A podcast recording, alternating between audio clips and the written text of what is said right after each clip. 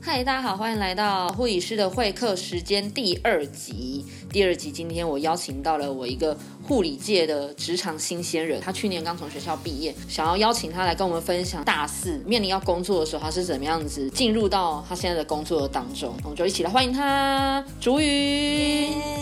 好开心今天可以来到护理师会客室。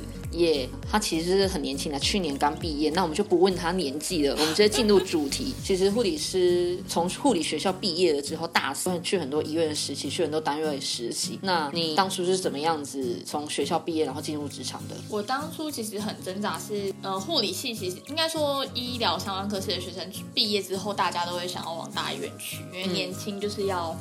有更多的经验，然后大医院比较多病人，有不同的可能罕见疾病啊，或者说比较不同的 case 可以看到。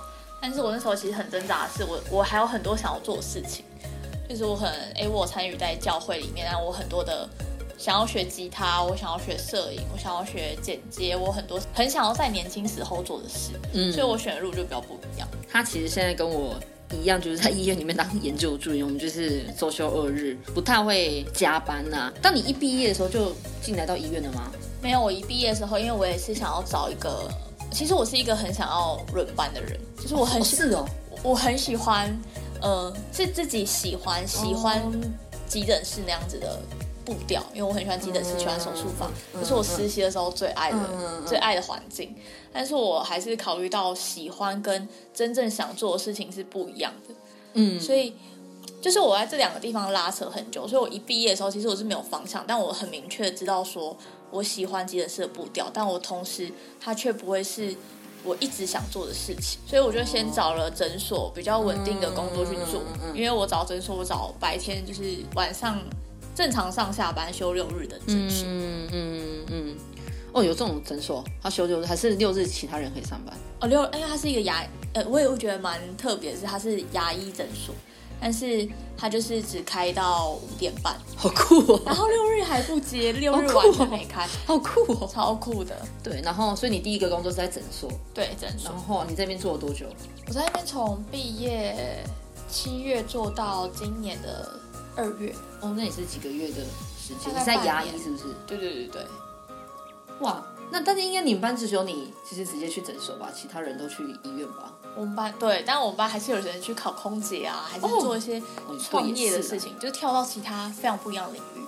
嗯，但很少很少。嗯嗯，所以你从诊所离职的时候就进到现在的工作了。对，没错，也是无缝接轨。那刚刚主有提到，就是你在牙医诊所工作，你当时在那个工作的时候遇到什么样子的困难跟挑战吗？我觉得蛮多困难挑战的，是因为我们其实护理的时候，虽然有教牙齿的，就是 构造构造部分，但是非常非常的少，嗯，超级无敌少，对不对？对啊，所以我想说，哎，你其实所学其实跟牙医都没有什么关系。对，而且它其实是。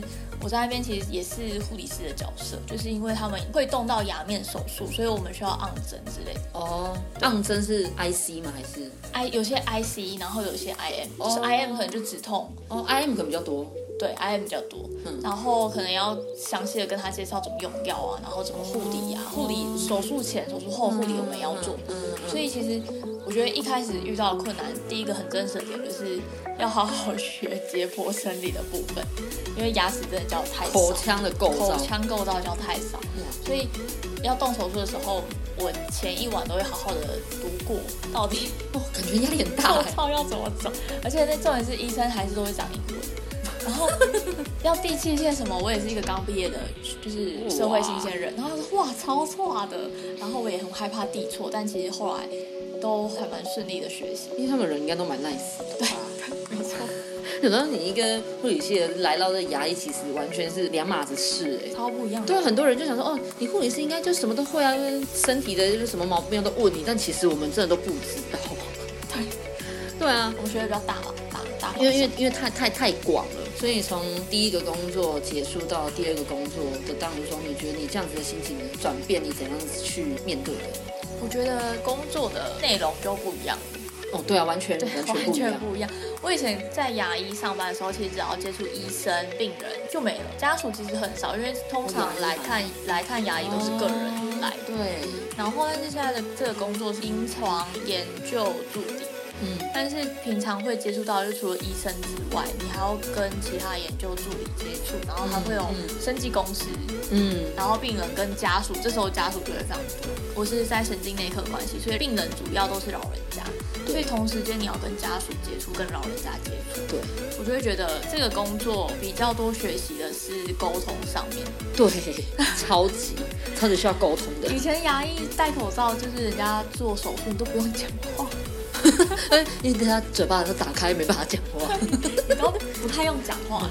对，现在对于这个沟沟通超重要。其实因为竹云蛮年轻的啦，所以但我觉得也透过他在这几个月，应该哎有到一年？应该算哦，工作毕业满一年了哎。你觉得这一年当中有许多的学习吗？我觉得也可以透过他的分享啊，就是想请他鼓励现在刚考上护理师执照的这些学弟学妹们，勉励他们一些话，跟他们分享他们毕业之后可以有什么样子的发展。我觉得我还是会跟以前大学同学联络，我都会问他们说，那你们会不会后悔你一毕业就踏进医院的职场里面？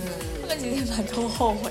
应该说他们还没有想清楚。他们现在很多人都会实习，不是都已经？毕竟实际工作你就要扛责任啊。对啊，对啊。但我觉得，我觉得蛮鼓励，因为我有很多正在聊他们未来人人生方向的一些朋友们。后来我想到说，我觉得真的要趁还没有毕业的时候想清楚你到底喜欢什么，但是你又适合什么，或者说你你的人生秩序里面，比如说像我就很多想学的东西，所以我可以先舍去我喜欢在几个时间事情。然后舍去在轮班这件事情上面，所以我觉得会明白说，我喜欢学新的东西大过于其他的事，大过于梦想吗？大过于梦想吗？因为我会觉得不是只有在护理，就是我不是只能待在护理，就是我可以学更多东西，我好像有更多元的发展。嗯，对，就是我觉得我应该可以学习到更多事情。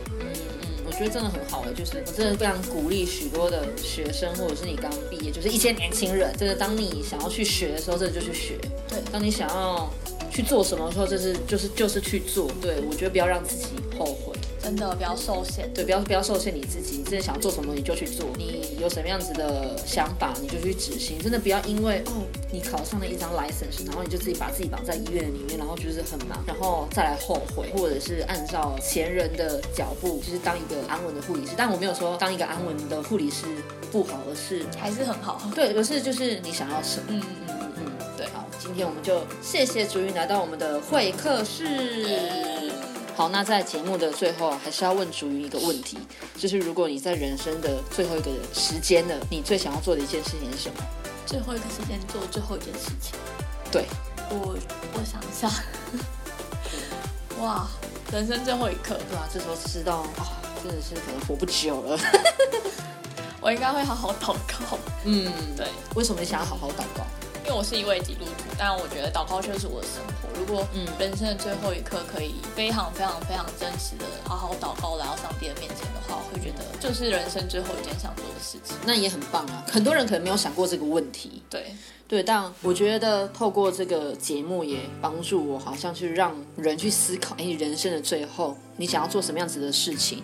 我觉得就是不要让自己后悔。嗯，对，好，就谢谢竹云今天来到我们的节目的。当中，今天的护理师的会客时间就到这里结束啦，拜拜。